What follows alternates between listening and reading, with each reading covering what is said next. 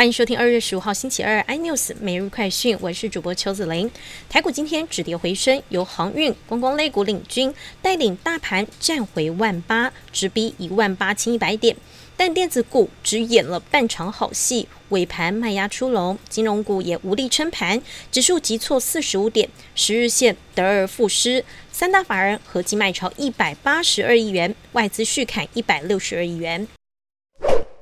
美国晶片大厂超微 AMD 宣布，已完成以全股票收购全球最大可程式化逻辑杂阵列业者赛灵思。此举将让超微在重要的资料市场中心取得额外优势。这桩交易最初在二零二零年十月宣布，交易当时价值是三百五十亿美元。但随着超微股价水涨船高，交易案价值已膨胀到五百亿美元。AMD 在宣布完成收购赛灵思交易的同一天，AMD 也宣布公司董事长变更，由总裁兼 CEO 苏姿峰兼任公司董事长及三大要职于一身。南韩反垄断监管机构正在调查美国电动车制造商特斯拉，指控特斯拉夸大自身电池续航力。根据特斯拉网站介绍，Model 3在一次充满电之后可行驶超过五百二十八公里。南韩公平交易委员会指出，当气温降到零下或行驶在高速公路时，可行驶的实际里程距离会进一步缩短。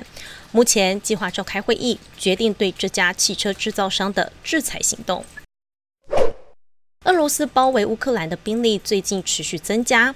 外媒报道，英国政府估计包围乌克兰的俄军已迅速增加到十五万人以上。俄军已在黑海部署潜舰两栖作战潜艇，在乌克兰东北方也部署大量短程弹道飞弹。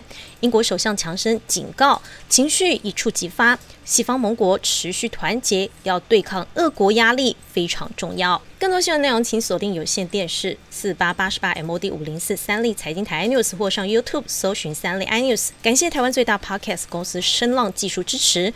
你也可以在 Google、Apple、Spotify、KKBox 收听最新 iNews 每日快讯。